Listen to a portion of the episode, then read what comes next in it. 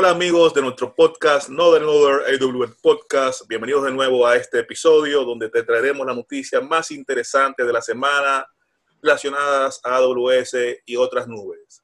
Nuevamente estamos aquí con nuestro amigo y co-conductor Shailin Ortiz desde nuestro estudio en Santiago. ¿Cómo está Shailin? Todo bien y por allá. ¿Cómo está todo? Muy bien. Muy bien, Chaylin, reportando aquí desde el estudio en Santo Domingo, preparando nuevas instalaciones de nuestro estudio en Miami, Canadá, Reino Unido. Eh, tan pronto pase la pandemia, continuaremos con, con, estos estudios que están en construcción. Mientras tanto, daremos ahora las noticias de, de la semana que tenemos para AWS y una otra nube que hay por ahí. Supe que, de que caíste presa anoche. el toque de queda. No, no, tu, tu, estuve a punto ahí de, de, romper el toque de queda, pero anoche fue una, una noche en realidad larga de trabajo. Nos acostamos ahí a las 6 de la mañana trabajando con otro amigo de la comunidad, pero aquí estamos para traer la, las noticias de la semana a nuestros fieles oyentes. Antes de comenzar, eh, les recuerdo a todos los amigos que nos escuchan que este próximo sábado 2 de mayo a las 7 de la noche, como todas las semanas eh, intersemanales, una semana sí, una semana no, tenemos evento eh, de la comunidad de AWS Dominicana. Este evento se va a llamar Cómo construir tus data lakes en AWS. Si eres del mundo de data, del mundo de analítica, incluso del mundo de, de operación y, y, desarrollo, si solamente quieres aprender cómo se hace, te invitamos a que estés presente. Puedes encontrar el enlace eh, de, este evento aquí mismo en el video, lo, lo, estaremos dejando. También lo puedes encontrar en nuestro eh, grupo de Telegram y nuestra eh, página de Eventbrite. También aprovechamos para comentarles que tenemos Mirop, oficialmente somos una comunidad de Mirop. Eh, nos puedes buscar en Mirop como AWS User Group Dominicana y más importante aún, te comentamos que AWS, AWS oficialmente nos ha reconocido como comunidad en República Dominicana. Si vas a la parte de comunidades, en la página AWS verás que está Dominican Republic y si eliges Dominicana eh, vas a ver nuestra comunidad ya oficialmente reconocida por AWS. Te invitamos a que formes parte, puedes registrarte en el Mirop y también seguirnos en Telegram. Búscanos en Telegram como AWS Dominicana y nos vas a encontrar in inmediatamente. Bueno, pues luego de esas breves notas de nuestras comunidades, eh, redes y eventos, arrancamos inmediatamente con las noticias más importantes de la semana y es que AWS abrió una nueva región en África. Eh, antes no había región en África, hay una nueva región y esto suma ya un total de 23 regiones en todo el mundo. Déjame confirmarlo aquí, 23 regiones en todo el mundo y 73 ability zones, eh, lo que hace ya todavía más potente, más eh, confiable la infraestructura de AWS en todo el mundo para todos sus clientes.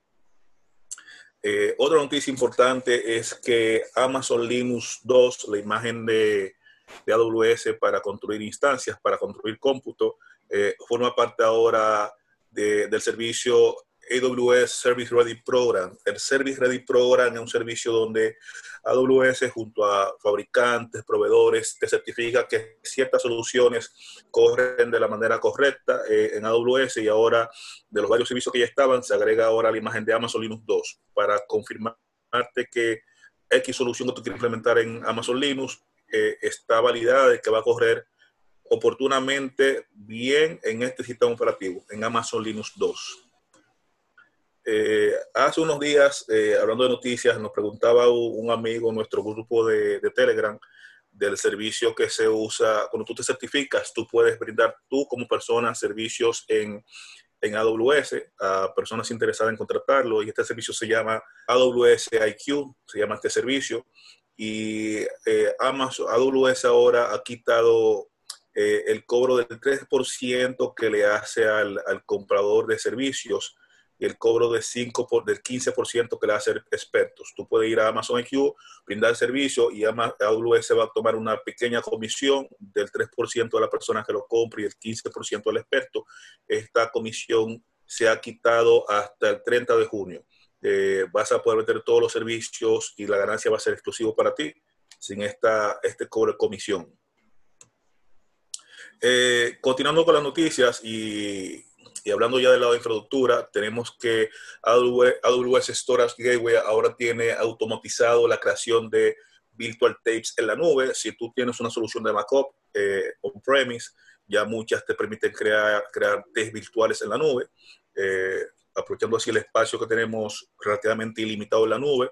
Y esto se hacía ahora de manera manual, hasta hace poco. Ya ahora hay un proceso automático, tú puedes de manera más amigable crear tape drives en la nube para conectarlos con tu instancia on-premise de, de, backup. Aquellas que uses, eh, las más famosas están soportadas en AWS y hay un proceso automático para crear tape drives en la nube de AWS.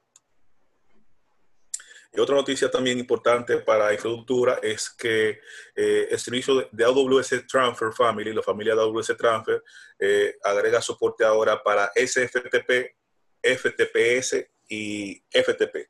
Eh, Transfer Family es un servicio donde tú puedes vía FTP, como ya mencionamos, subir tus datas a a AWS, eh, a S3 específicamente. Esto es mayormente usado por soluciones de CRM, ERP, eh, aplicaciones de negocio y ahora se ha agregado soporte para SFTP, FTPS y FTP, eh, dándote ahora más opciones de tu subir tu data a, hacia AWS. Otra noticia importante es que el servicio de Route 53, el servicio de ANS, soporta también ahora la transferencia de zonas entre cuentas. Eh, esto ya era soportado antes, tú podías hacer una transferencia de, zona a un dominio eh, de una cuenta a otra, de AWS, pero esto era soportado vía un ticket, tú tenías que abrir un ticket de soporte, ya ahora se habilitó la opción de que tú mismo puedes directamente transferir un dominio de, de un lado a otro, dándote más agilidad y soporte para ti mismo como usuario administrador de esta nube. Eh, algo breve también es que eh, AWS Chatbot, el servicio de, chat, de bot de chat, eh, está available generalmente para todo el mundo, todas las regiones. Este es un, chatbot que tú puedes integrar con Slack o Amazon Chime. Amazon Chime es la solución de eh, colaboración, mensajería de AWS y puedes integrarlo ahora con tu Slack para que tú puedas comunicarte con él y preguntar estatus de tu infraestructura, tu servicio, de cómo está todo. Eh, continuando con las noticias, tenemos ahora también que AWS Cloud Control Tower, AWS Control Tower, permite el seteo de multicuentas eh, para organizaciones de AWS. Ya tú eh, puedes manejar varias cuentas desde un solo punto de, de administración, sería AWS eh, organizations, tú puedes manejar varias cuentas, pero ahora con Cloud Control, con Control Cloud, perdón, eh, una empresa muy grande, una multinacional, pudiera todas estas cuentas, todos estos usuarios, eh, igual también manejarlo de un punto, solo punto central, con la ventaja de que ya viene con políticas predefinidas que, predefinidas que puedes aplicarle a una cuenta, a un usuario, eh, dando un mejor manejo de todas las cuentas que puedas tener, una administración más fácil. Todo esto desde AWS Control Tower. Eh, otra noticia para los que somos más del lado de infraestructura es que eh, EC2 Image Builder, Image Builder, una solución que te permite crear imágenes eh, customizadas de, de a los que estén AWS, tiene soporte ahora para Ubuntu, Red Hat, CentOS y SUSE Linux Enterprise. Hasta hace poco solamente era soportado Amazon Linux, la imagen de, Amazon y algunas eh, imágenes de Windows. Agregó soporte ahora para Ubuntu, Red Hat, CentOS y SUSE Linux Enterprise. Esto te va a permitir manejar updates que lleguen recientes para tu imagen, puedes integrarlo más fácil, puedes pachar, hacer, hacer testing y distribución de manera más ágil, asumiendo que lo vayas a hacer de manera manual. Y una última noticia de las noticias oficiales de AWS es que ahora Cost Explorer, AWS Cost Explorer te permite hacer un, un right sizing, eh, elegir el tamaño correcto de las instancias que vayas a deployar en, en AWS, de las que vayas a deployar o de las que, ya estén deployadas. Eh, pasa a veces que si eres nuevo y llegas a AWS, eh, aún no manejas muy bien los temas de costos y puedes crear una instancia de AWS un poco más grande de lo que te haga falta o más pequeña. Esto no, no por temas de, que la nube quizás no sea tanto inconveniente porque de manera rápida tú puedes redimensionarla, pero si tú de antemano quieres ya tener eh, presente qué tamaño correcto, con qué tamaño correcto crearla, puedes usar AWS Cost Explorer. Cost Explorer ya te permitía, te permitía hacer un right sizing, elegir el tamaño correcto, pero solamente en una misma familia de instancias. Eh, ahora tú puedes con estos B que se hizo, independientemente de las familias que tú tengas en tu, en tu deployadas de instancia, eh, Explorer te va a decir el tamaño correcto que debe llevar cada una. Eh, y saliendo un poco ya de las noticias oficiales de AWS y yendo un poco ya a otras nubes, tenemos que ya Google Cloud, eh, GCP, permite, permitirá tomar exámenes en línea eh, desde la comunidad de tu hogar. esto hasta, hace poco no era permitido, los exámenes de, de GCP son en un centro autorizado, pero ya viendo la situación por la que está pasando el mundo, GCP habilitó los exámenes Associate Cloud Engineer y Professional Cloud Architect para ser tomados de la comodidad de tu hogar. Continuando con noticias no tan oficiales de AWS, eh, tenemos también que Google Cloud tiene ahora eh, soporte para Antos en AWS. Antos es un servicio de GCP, de Google Cloud, que te permitirá eh, migrar o integrar en multicloud soluciones de containers. Si tú tienes containers que corren en GCP, lo podrás integrar uh, hacia AWS y viceversa. Eh, y este servicio estaba en modo preview para AWS y para Azure. Ya desde hace unos días está oficialmente lanzado para AWS y tú pudieras eh, de manera muy ágil, muy transparente, integrar contenido de un lado a otro sin tener que modificar APIs eh, o otros servicios haciendo Google, eh, uso de Google Antos. Y por última, una noticia extra es que tenemos aquí una, una nota de qué está haciendo Microsoft para que Azure de abasto a la alta demanda que ha tenido en estos días. Eh, repasando las noticias viejas, hace una semana eh, Azure tuvo unos temas de capacidad eh, para cumplir con la demanda de los usuarios en, Europa. y aquí les dejaremos un breve enlace al final que explica qué están haciendo ellos para que esto no, no, no sea un impacto a los usuarios. algunas de las cosas que están haciendo para, para poder dar abasto con la alta demanda de capacidad, quizás no serán las mejores, los mejores pasos. Eh, uno de estos pasos que están tomando es limitar nuevos usuarios a que no puedan lanzar tanta cantidad ilimitada de, de servicios, de también cuentas que son de trial y cuentas de estudiantes la están eh, limitando a que lance recursos. Y aquí le dejaremos en nuestras notas del podcast qué noticia está tomando Microsoft para dar abasto con la alta demanda que está presentando. Eh, antes de irme, les recordamos nuevamente que, antes de darle paso a Shailin, les recordamos nuevamente que tenemos eventos, sábado 2 de mayo, por favor, regístrate para que participes, va a ser un evento que no vas a querer perderte. Tenemos también comunidad de Mirop, búscanos en Mirop como AWS User Group Dominicana, tenemos grupo de Telegram, búscanos en Telegram como AWS Dominicana y oficialmente estamos como comunidad en AWS en su sección de communities en su página. Hasta aquí mi noticia. Le doy plazo a Chaylin ahora en nuestro estudio de, de Santiago para que nos informe las noticias que ha recopilado. Muchas gracias, Jorge. Ya que, que finalizaste con noticias de otros clouds, bueno, pues yo voy a comenzar con noticias de otros clouds de igual manera. Eh, la primera es de Google Cloud viene al caso que Google Cloud va a donar Istio a una fundación. Ya se había dicho hace tiempo que Google está considerando mover Istio a una fundación, al igual que hizo con Kubernetes, y están evaluando más seriamente a cuál se la van a entregar. Listo, excelente. Disculpa te interrumpa. Si podemos repasar brevemente qué es Istio para aquellas personas que no nos escuchan y no tienen muy claro de qué hace este servicio. Istio básicamente es una malla de servicios o un service mesh. Es simplemente una tecnología que se encarga de la comunicación entre contenedores, para resumirlo. Y con comunicación se habla tanto del manejo de networking como autorización, autentificación, etc. Excelente. La siguiente noticia es de Azure. Azure el, el 16 más o menos por ahí anunció que estaban, que ahora está permitido, ahora es posible agregar custom image a los scale sets. O sea, si tú tienes un scale set y tú quieres utilizar un custom image, entonces ya está disponible. Yo quizá que no soy tan eh, hábil en Azure, estoy más dedicado al lado de AWS. Eh, hasta hace poco entonces no era soportado crear imágenes customizadas en, en Azure para usarse con auto-scaling groups. Eh, con los scale sets. Los scale sets tienen una pequeña diferencia, los auto-scaling groups, que, que supone que los scale sets manejan todos una misma aplicación. Entonces, es una diferencia conceptual, pero básicamente eso es. Pasando ya de nuevo a lo que es las noticias de AWS, AWS está invirtiendo más en propuestas de dispositivos físicos.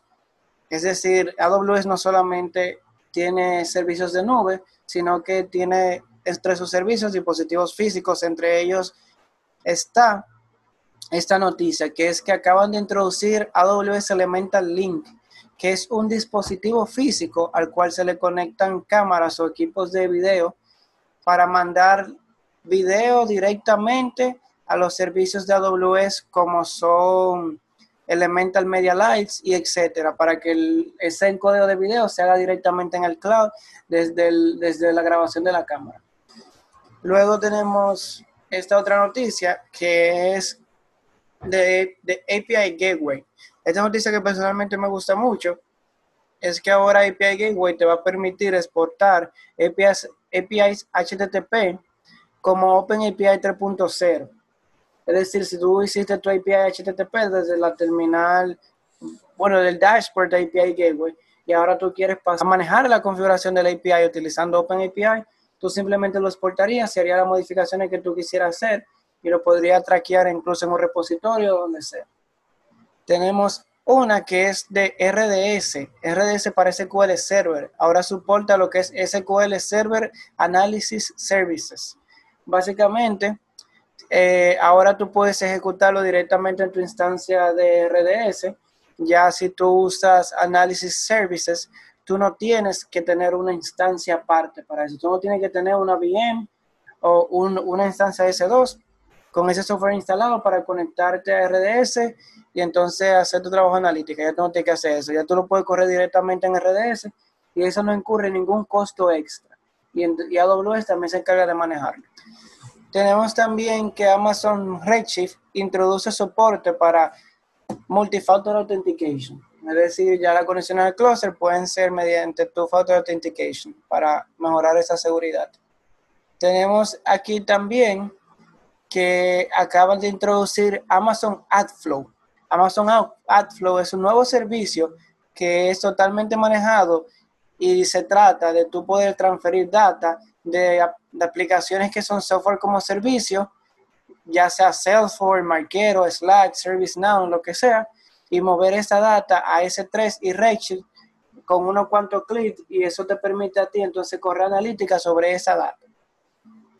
Yo lo había leído por ahí que se está considerando que el servicio permite comunicaciones two-way, o sea, tanto de S3 para la otra, pero que según dice Amazon, el servicio fue diseñado para pasar data de esos servicios a los servicios AWS. También tenemos una muy importante en el tema de seguridad, que es que AWS Security Hub lanzó una serie de mejores prácticas de un nivel básico de seguridad que, que podemos aplicar. O sea, si simplemente estamos comenzando el tema de seguridad, eh, no tenemos mucho conocimiento de este, pero queremos hacer una infraestructura más segura, quisiéramos tener una lista de mejores prácticas, entonces ya la tenemos. Security Hub ya hizo esa lista de mejores prácticas a nivel básico. Sí, esto, es interesante porque eh, las nubes utilizan un modelo que se llama modelo de seguridad compartida, Share Security, eh, y muchas de las posibles fallas de seguridad que se encuentran en la nube son del lado del usuario. Si un usuario implementa una, un security group con muy abierto o una instancia que esté corriendo y no tenga los patchos debidos, un servicio puede ser vulnerado y este lanzamiento de este servicio que menciona le da ciertas pautas al, al usuario, al administrador, de cómo implementar mejores prácticas de seguridad en la nube. Tenemos aquí también un servicio que se menciona este servicio, es un servicio que todavía está en preview, que es AWS IoT Sidewise.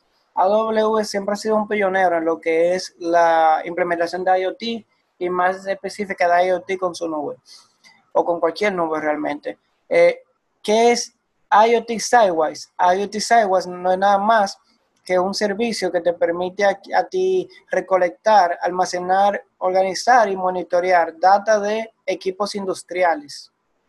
Digamos que ustedes tienen un equipo, tienen, eh, ustedes tienen una fábrica, tienen algún equipo que quieren monitorear y ustedes quieren saber eh, de los procesos de ese equipo, de si hay alguna ineficiencia, si hay algún defecto, cualquier tipo de métrica que ustedes quieran tener con sus equipos, este servicio le permite, le da una manera estándar y fácil de recolectarla y analizarla. Incluso esto me recuerda soluciones que ya había visto que se hacían con Kinesis y con, y con Lambda para que les mandara una notificación a las personas cuando se le iba a dañar una pieza a un tractor. Entonces, esto de IoT Sidewise lo lleva aún más allá tenemos también aquí que acaban de introducir eh, TorchSurf, que no es nada más que un framework para servir modelos de PyTorch.